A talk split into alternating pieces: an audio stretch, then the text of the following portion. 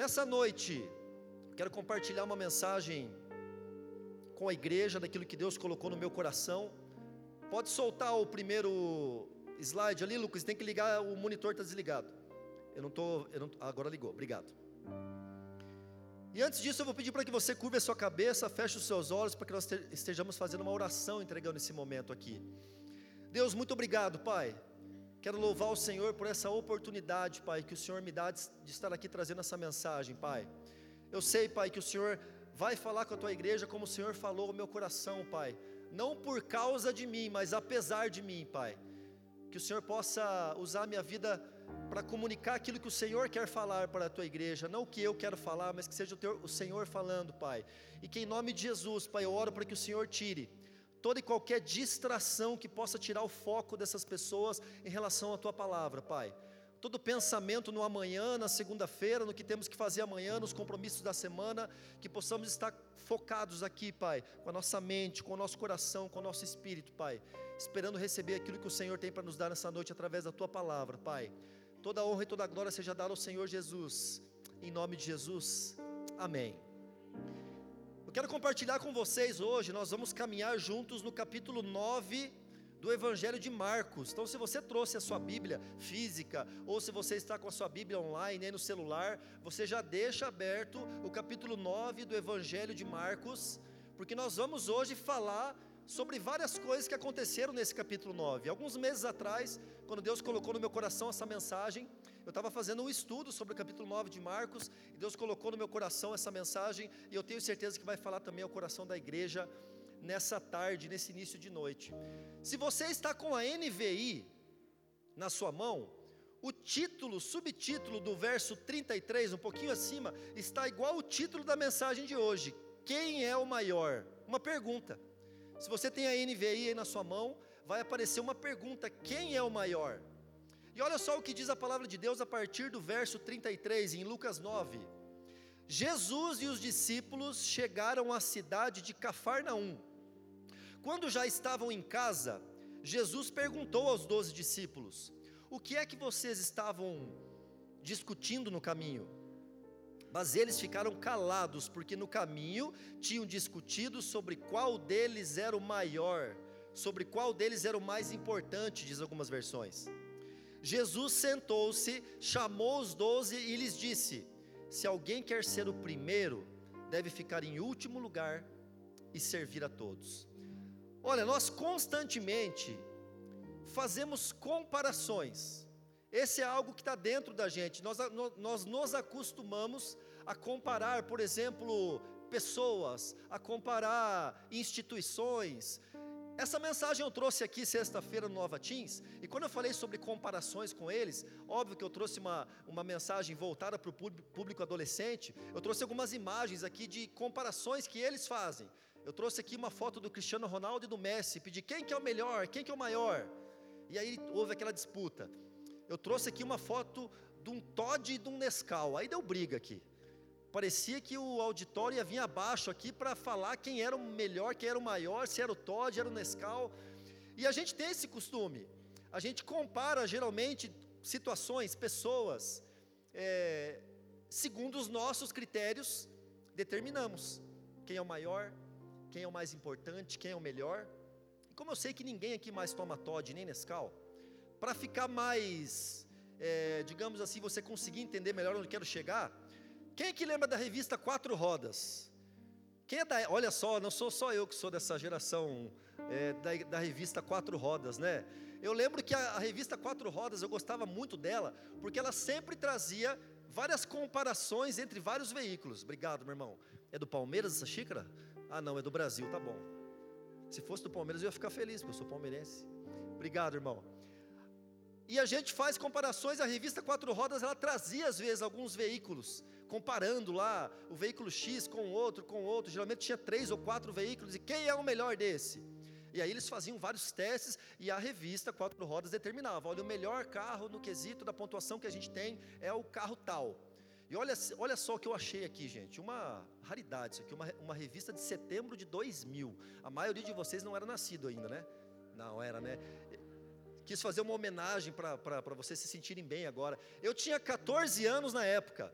Setembro de 2000, olha o que diz a revista Quatro Rodas. Vale a pena comprar um Celta? Olha, nem precisava ter feito essa, essa, pesquisa, porque só eu tive três Celtas, né? Eu acho que pelo menos uma pessoa aqui já deve ter tido Celta. E eles fizeram uma comparação, obviamente, ó, comparamos o novo 1.0 da GM com o Uno e com o K. Não sei quem ganhou, não vou lembrar, não vou abrir quem ganhou. Hoje, se eles fossem fazer uma comparação, eu nem sei se tem ainda essa revista Quatro Rodas, é, eu acho que as revistas estão tudo em forma digital hoje, né? Mas se fosse sair uma comparação hoje, eles iam fazer assim, ó. Vale a pena comprar um Celta ou um iPhone, porque é o mesmo preço, né? Então não tem mais. Mas a gente tem esse costume. A gente gosta de comparar veículos, a gente gosta de comparar restaurantes, ah, aquele é melhor, aquele é maior. Só que o problema, meus irmãos, é quando essa comparação ela passa de nível. É quando nós nos comparamos e como começamos a nos comparar, como se nós estivéssemos numa busca por posição e, e queremos determinar quem é o maior, quem é o melhor, quem é o mais importante dentro do reino de Deus. Quando nós talvez enchidos de uma religiosidade, olhamos para algumas pessoas e nós olhamos assim: ah, esse aí, esse aí não lê a Bíblia. Olha só a oração, como essa pessoa não ora e a gente começa a se comparar e talvez gera no nosso coração algo que Deus não, não quer que gere, que é um orgulho, que é uma, altivez, uma arrogância. E a comparação, ela sempre vai trazer danos para a gente, sempre. Porque veja bem, se você se comparar com alguém que, obviamente, segundo o seu critério, segundo aquilo que você entende, você se acha melhor que aquela pessoa, isso pode trazer ao seu coração duas situações: um desânimo. Quem nunca olhou, talvez, uma pessoa e, e, vê que ela se destaca mais do que você em alguma área e você pensa, nossa, eu não, eu não consigo ser tão bom quanto essa pessoa. Ou uma inveja, e você começa a invejar aquela pessoa. Eu quero contar aqui para vocês algo que aconteceu comigo, confessar um pecado público aqui, que nem minha esposa sabe. Quem veio aqui na Futuro Conference?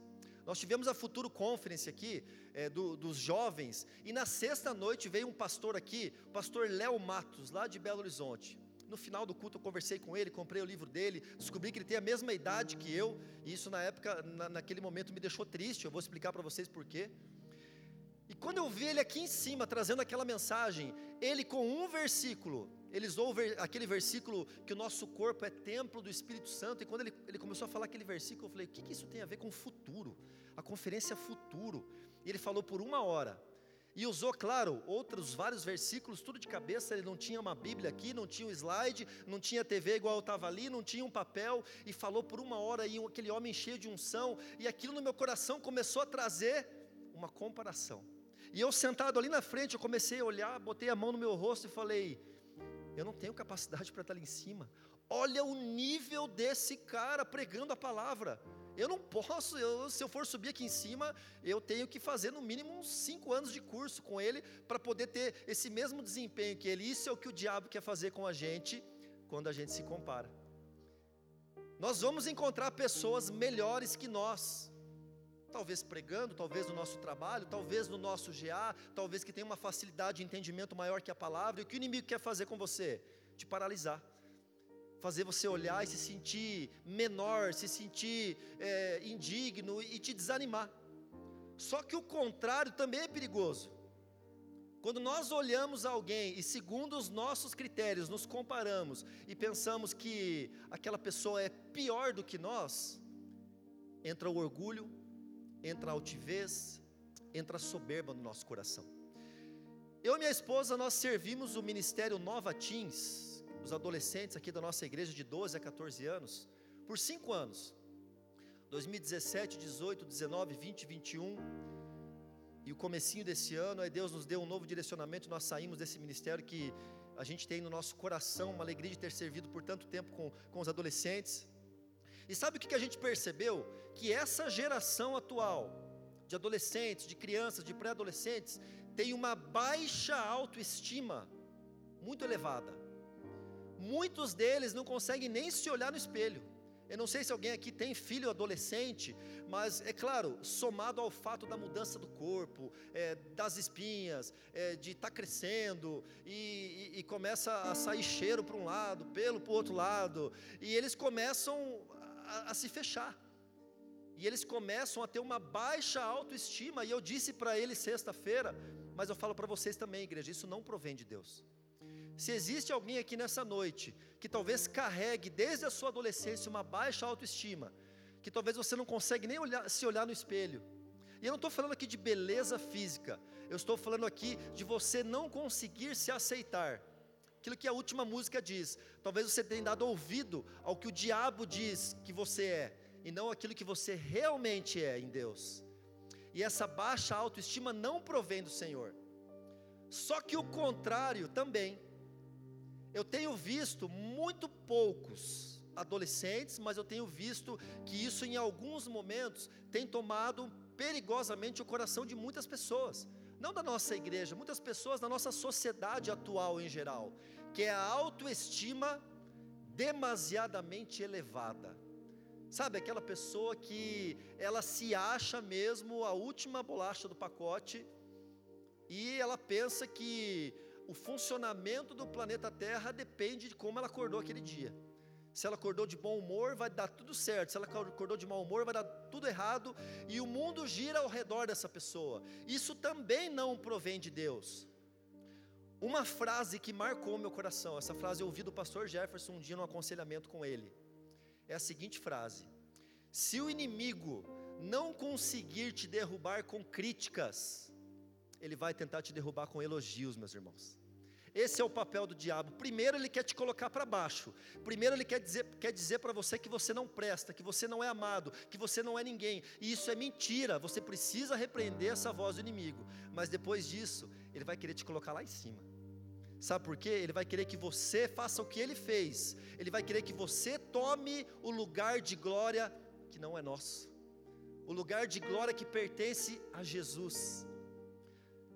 E o inimigo tentou fazer isso com o próprio Cristo. A palavra diz lá que quando ele fez a tentação com Jesus, ele leva Jesus ao deserto e leva Jesus ao alto de um monte e mostra todos os reinos para Jesus e fala: se você se prostrar e somente se prostrar e me adorar, olha esses reinos, tudo será seu.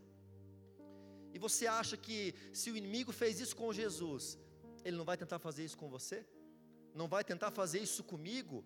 Esse é o papel dele. Primeiro ele tenta te colocar para baixo e depois ele tenta colocar você lá em cima, onde você no seu coração, talvez ainda dentro da igreja, comece a se achar mais importante do que outras pessoas. Isso não provém de Deus, meus irmãos. E eu quero dizer para vocês, talvez relembrar para vocês, se, se, se algum de vocês esqueceram, quem é o maior? Eu quero responder essa pergunta: quem é o maior? E essa resposta está no livro de Filipenses, capítulo 2, versos 5 a 11. Olha o que diz a palavra de Deus: Tenham entre vocês o mesmo modo de pensar que Cristo Jesus tinha. Ele tinha a natureza de Deus, mas não tentou ficar igual a Deus.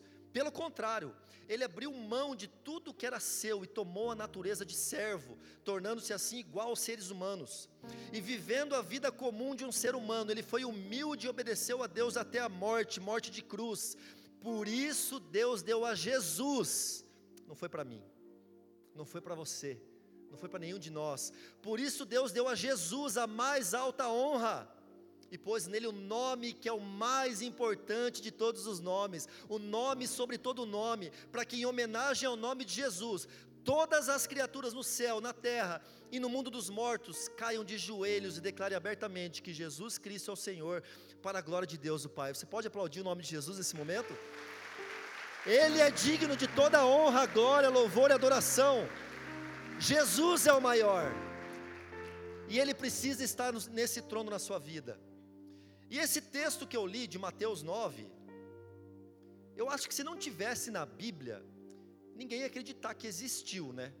Porque, gente, olha que insanidade. Nós estamos aqui falando de 12 homens que caminhavam fisicamente com Jesus, não é igual nós que já tivemos experiências com Jesus, através da palavra, através da nossa vida. Aqueles homens tiveram Jesus fisicamente presente com eles e viram Jesus expulsando demônios, e viram Jesus operando milagres, e viram, e viram Jesus fazendo maravilhas, multiplicando pão, multiplicando peixe, e aqueles homens conseguiram argumentar e discutir qual deles era o maior, qual deles era o mais importante. Isso parece uma loucura, não parece?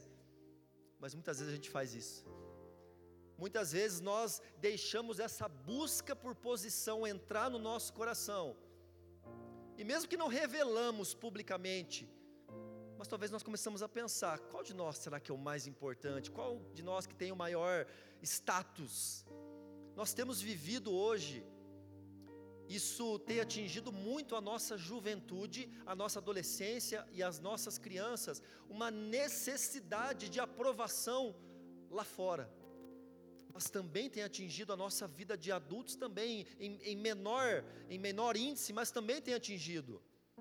Hoje a gente vê muitas pessoas com uma necessidade de saber quantos seguidores você possui numa rede social, quantas pessoas comentaram, curtiram suas fotos, as suas postagens, e talvez você já passou por isso, de postar alguma coisa e, e aquela foto ter um monte de comentário e você se sentir feliz. Olha que legal, todo mundo comentou a minha foto. Isso é uma busca por posição inconsciente que nós vamos gerando. Uma necessidade de likes, uma necessidade de ser aprovado. Mas nessa noite, nós queremos trazer aqui, o Espírito Santo quer trazer a revelação daquele que é o mais importante, daquele que é o maior. E essa mensagem, talvez, eu não sei nem se existe isso, mas não é uma mensagem motivacional, é uma mensagem desmotivacional. Acho que ninguém pagaria, né, para assistir uma mensagem desmotivacional, né? Por isso que é de graça aqui. Você colocar lá, a ver assistir a mensagem desmotivacional. Mas a mensagem desmotivacional é porque eu quero te desmotivar a, a ficar no trono. Eu quero nessa noite, o Espírito Santo nessa noite quer falar ao coração de vocês o que ele falou ao meu coração, desmotivar a você ficar no trono dos aplausos, no trono da necessidade de elogios, de reconhecimento público, porque nós sabemos quem é o maior, mas não basta saber quem é o maior, muitas vezes nós esquecemos quem é o maior. E aqui nesse texto, nesse capítulo 9 de Marcos, nós vamos caminhar pelo capítulo 9 de Marcos agora. Existem quatro situações que ocorreram nesse capítulo 9 de Marcos, onde ficou claro que através dessas situações, os discípulos se esqueceram quem era o maior se esqueceram que Jesus era o maior. E isso acontece conosco também. Sabe qual é o primeiro delas? Quando nós esquecemos quem é o maior? Quando nós queremos exclusividade daquilo que Deus tem para todos. No início desse capítulo 9 de Marcos, o que acontece? Jesus ele sobe para um monte, um monte alto, e ele só leva nesse monte Pedro, Tiago e João. E lá acontece a transfiguração de Jesus eles veem a aparência física de Jesus mudar. E a palavra fala que a roupa de Jesus ficou tão branca, ficou brilhante, e o que acontece? Os três discípulos, eles viram Elias e Moisés conversando com Jesus. Gente, que experiência incrível. Imagina você subir para um monte com Jesus e você vê o corpo dele mudar e você vê as suas vestes ficarem brancas e aí aparece, aparece Moisés, aparece, aparece o profeta Elias e começa a conversar com Jesus. Olha a reação de Pedro. O típico sanguíneo Pedro chega para Jesus e fala: Mestre, como é bom estarmos aqui. Vamos armar três barracas: uma para o Senhor, outra para Moisés e outra para Elias. Sabe o que, que Pedro estava querendo dizer para Jesus? Jesus está tão bom, essa presença sobrenatural que eu estou sentindo aqui, que, que vamos montar uma barraca e ficar aqui. Eu não quero mais descer lá, eu quero exclusividade dessa presença para mim, para nós, para os meus dois outros colegas aqui. Vamos ficar aqui curtindo até acabar o mundo. Só que Pedro esqueceu qual é o propósito da igreja. E muitas vezes nós esquecemos disso também, porque nós participamos muitas vezes de uma conferência isso é uma síndrome que acontece muito nas conferências. A gente vai numa conferência, às vezes, num fim de semana, e sai tão cheio do Espírito Santo, que às vezes a gente chega na hora de ir embora e fala assim: Ah, queria tanto ficar mais aqui. Pois é, mas Jesus quer que você saia. Jesus quer que você desça o monte e as experiências que você teve com Ele, você venha transbordar na vida de outras pessoas. Assim você vai reconhecer que Jesus é o maior. É muito bom que você esteja aqui nessa noite, igreja. Eu tenho certeza que os louvores já falou muito ao seu coração. Eu tenho certeza que essa mensagem, se não falou, vai falar ao seu coração. Só que você precisa sair dessa noite daqui, não com aquele sentimento, ai, poxa, foi tão legal o culto hoje, eu queria tanto que fosse até meia-noite, e é muito bom isso. Mas Deus não quer exclusividade da presença dEle, Deus quer usar o que você recebeu para que você transborde na vida de outros. Uma das experiências impactantes que eu tive no Nova Teams foi em 2019, no último acampamento que eu participei. 2020 pandemia, 2021 não teve, esse ano não estava mais no Teams. E eu lembro que, gente, acampamento, eu quero deixar aqui um, um incentivo para os pais. Já teve o acampamento dos teens esse ano, tivemos do Connect esse final de semana, eu estive lá no sábado de manhã. Faça um esforço para mandar os seus filhos, quando tiverem acampamento aqui na igreja, um, um esforço financeiro, um esforço espiritual de estar orando, incentivando eles, porque eles vivem experiências incríveis lá. E no, no último dia, era sexta-noite, era sábado o dia inteiro, domingo pela manhã, e no último dia, eu estava sentado com os meninos no meu GA. E nós, antes do almoço, já tinha acabado as programações, nós estávamos aproximadamente ali em 10, 15 meninos, e eu como líder, conversando tudo que Deus falou naquele acampamento, tudo que Deus fez. E teve um menino que chegou para mim e falou: Vitor, publicamente, no meio de todos os meninos, falou: Vitor, eu preciso te confessar, eu não estou feliz, eu não estou legal. Por que eu falei? Ele falou: Sabe por quê? porque amanhã, daqui exatamente 24 horas, eu vou estar lá na minha escola. Amanhã vai estar todo mundo falando palavrão. Amanhã a galera da pornografia vai estar rolando solta lá. Amanhã a galera que tira sarro, quando eu falar as coisas que eu vivi aqui, vai estar lá. E poxa, Vitor, eu queria ficar aqui.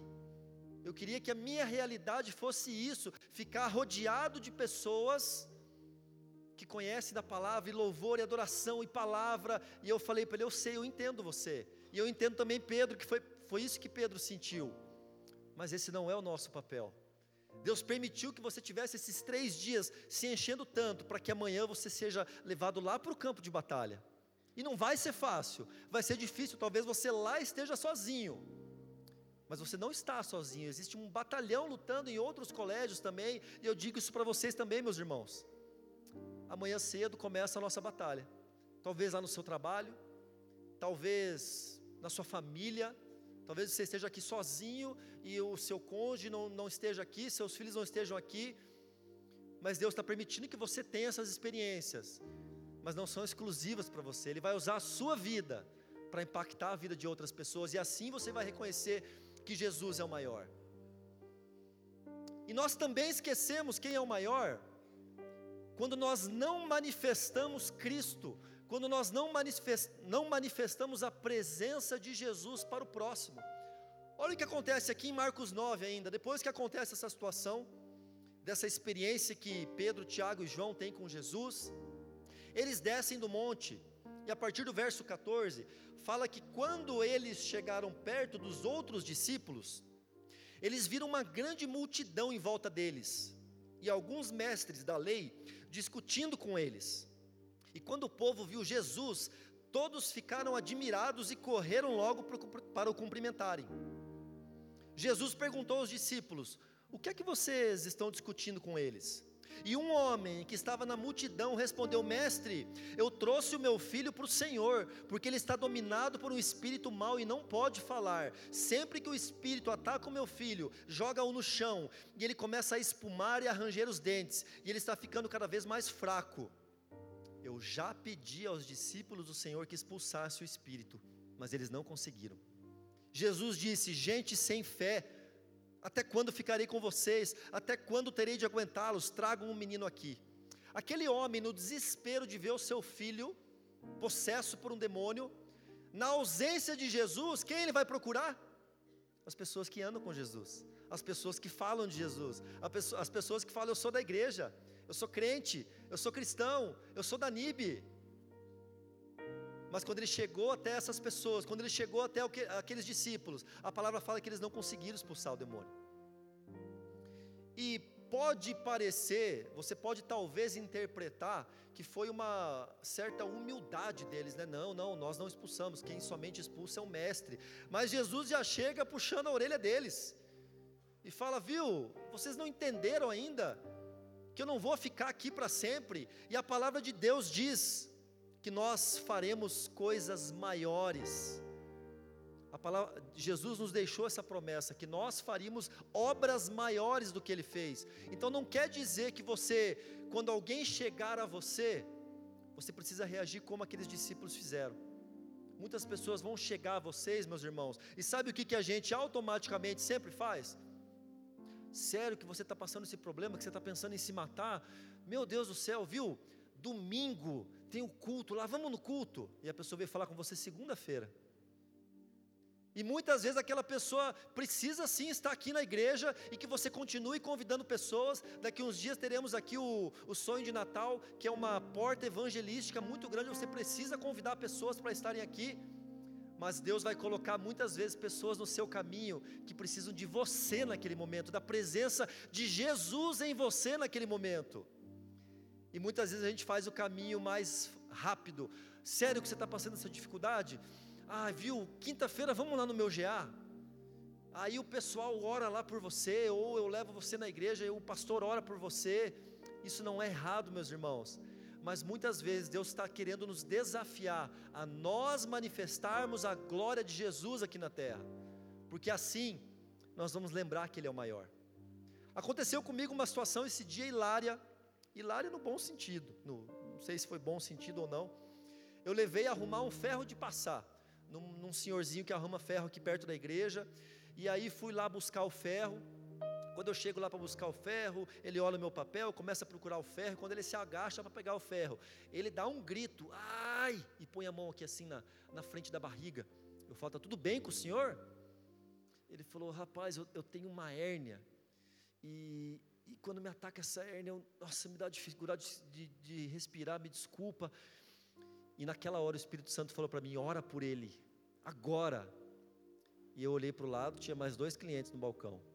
E eu olhei lá, tinha mais três funcionários. E eu olhei para a porta, e agora? Oro, vou embora, o que, que eu faço? Não orei, e também não fui embora. E o Espírito Santo ficou martelando no meu coração: ora por ele. E ele foi voltando, e ele foi ficando melhor. E eu falei: olha só, Deus já fez sem eu orar. Que bênção na minha mente, né? Pensando, glória a Deus, cumpri a minha missão na terra, né? Só de eu estar aqui. E aquele homem me entregou, eu paguei ele, eu olhei para ele e falei: Que Deus abençoe o senhor a passar por isso. Ele, amém. E aí eu saí daquela loja, o Espírito Santo falou: Viu, que Deus abençoe. Qualquer pessoa fala, até o incrédulo fala. Acho que até o macumbeiro fala que Deus te abençoe. Deus queria que eu orasse por ele, sabe? Sobe, sobe o que aconteceu, o que, que entrou no meu coração naquele momento? O medo de ser julgado pelas outras pessoas. O que que aqueles outros dois clientes vão pensar? Deus chamar aquele senhor e falar, viu, posso fazer uma oração pelo senhor agora? Tinha duas possibilidades. Ele falar não, eu ia falar amém, não vou orar. Ou ele falar, sim, pode fazer. E eu ia orar, e talvez aquelas pessoas iam achar estranho, ou aquelas pessoas fossem irmãos em Cristo e iam começar a glorificar a Deus. Eu não sei o que ia acontecer. Só que não aconteceu, porque eu não manifestei Cristo para o próximo, a pessoa que precisava.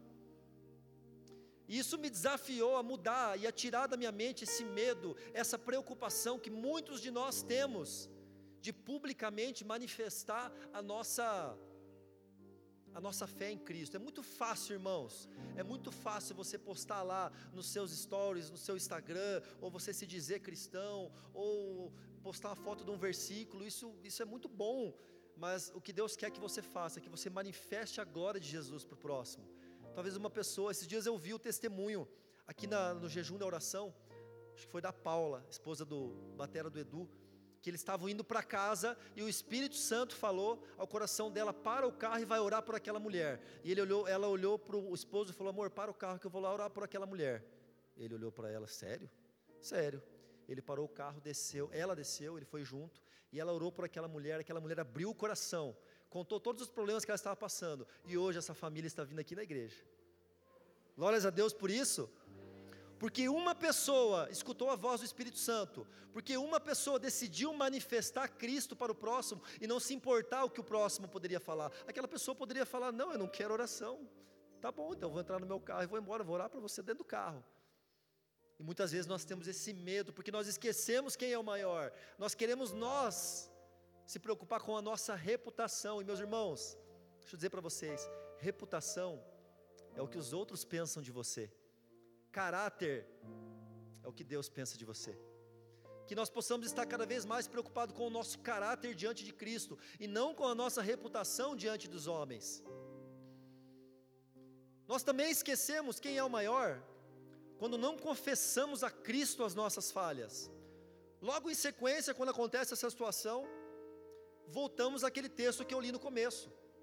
Jesus e os discípulos chegam à cidade de Cafarnaum e quando chegam em casa, Jesus perguntou aos doze discípulos: O que é que vocês estavam discutindo no caminho?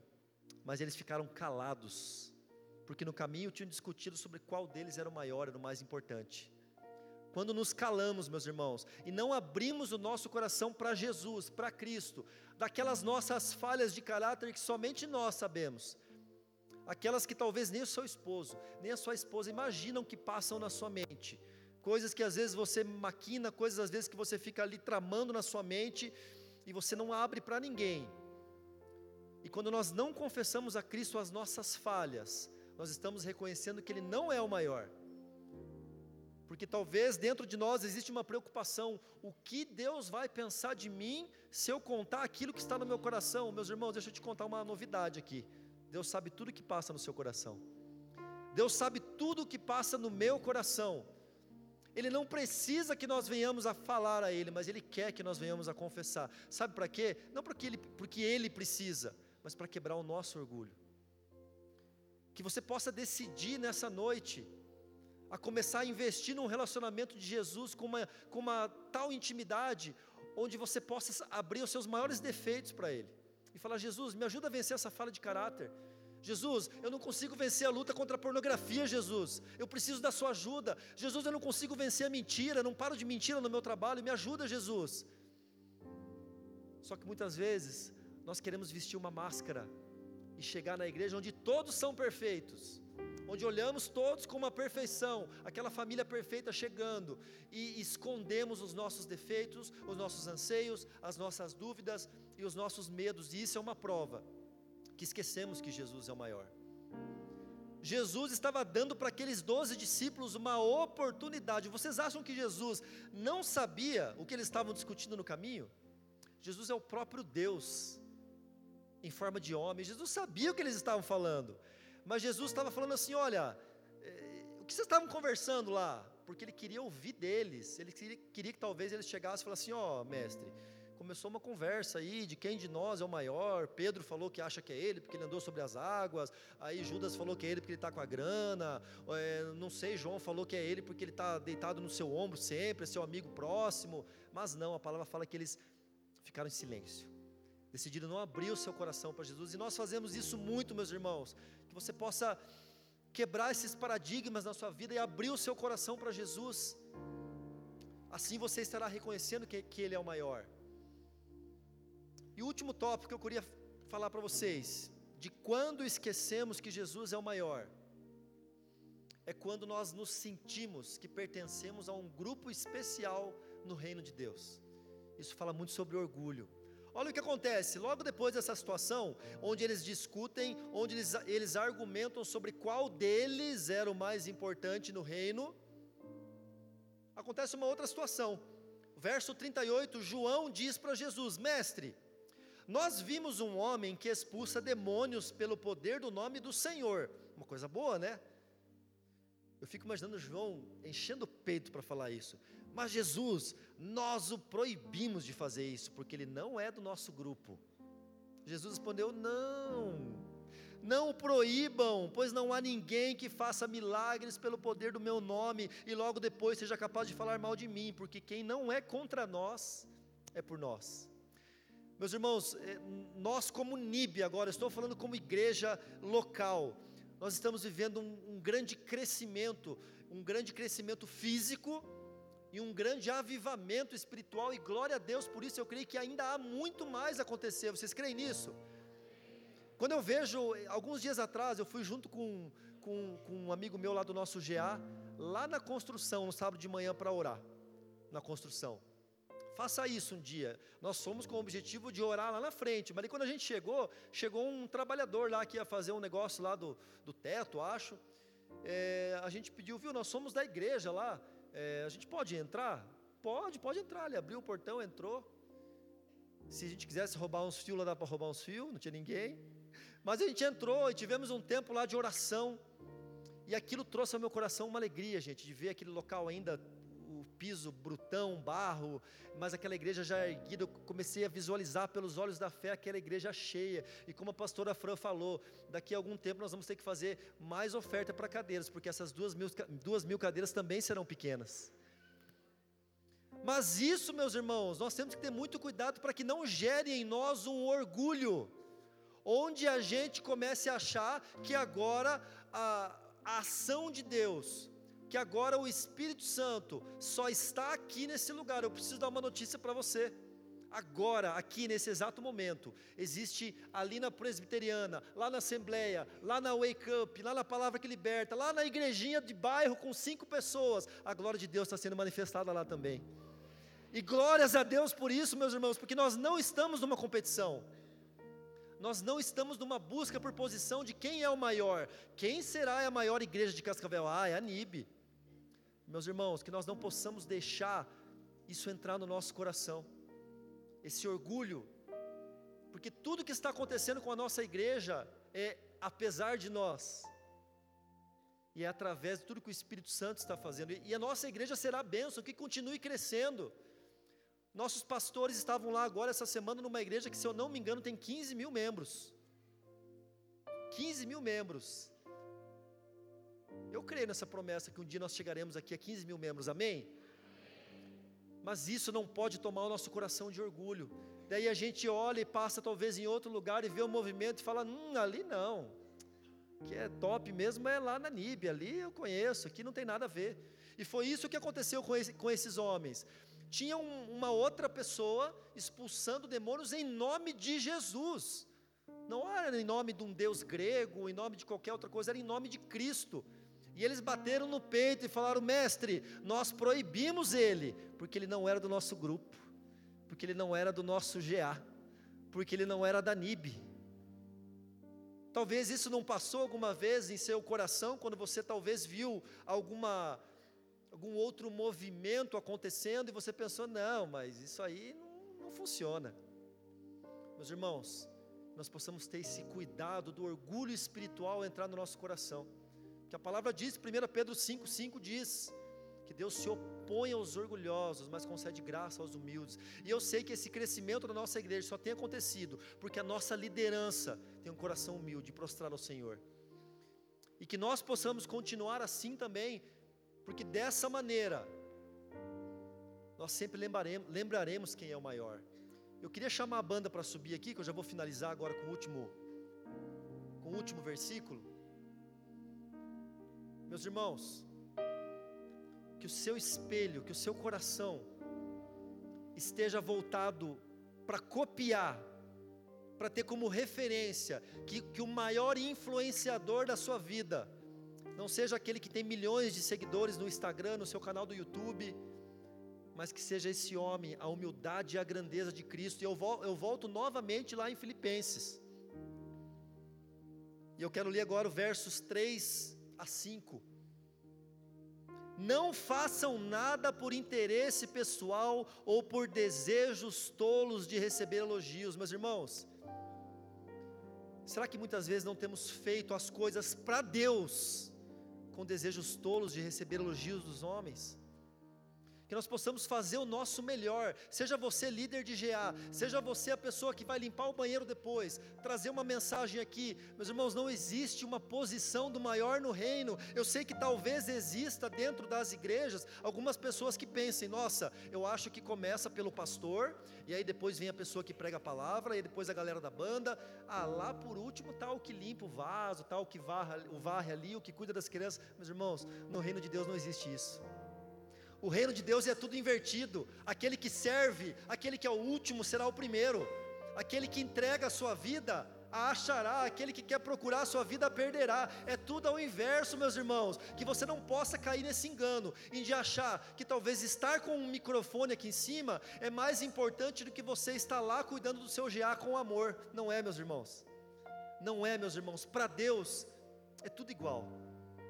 Muitas vezes nós criamos no nosso coração essa divisão e essa subdivisão de importância dentro da igreja, e não é assim que funciona. No reino de Deus é tudo invertido. E aqui no texto ele continua: Não façam nada por interesse pessoal ou por desejos tolos de receber elogios, mas sejam humildes e considerem os outros superiores a vocês mesmos. Humildade não é você pensar menos sobre si, é, é você pensar menos em si. Não é você se colocar para baixo, mas é você pensar menos em você e pensar mais no outro. Isso era o que Jesus fazia. E o verso 4: Que ninguém procure somente os seus próprios interesses, mas também os dos outros. Tenham entre vocês o mesmo modo de pensar que Cristo Jesus tinha. O maior homem que pisou nessa terra foi o homem mais humilde que pisou nessa terra. E existe um impacto que a humildade traz em nossas vidas e que nós possamos decidir ter o mesmo, a mesma atitude, a mesma mente de Jesus, pensar mais no, no outro do que nós, porque assim nós vamos lembrar quem é o maior. Amém, igreja? Fica de pé nesse momento para você louvar o Senhor.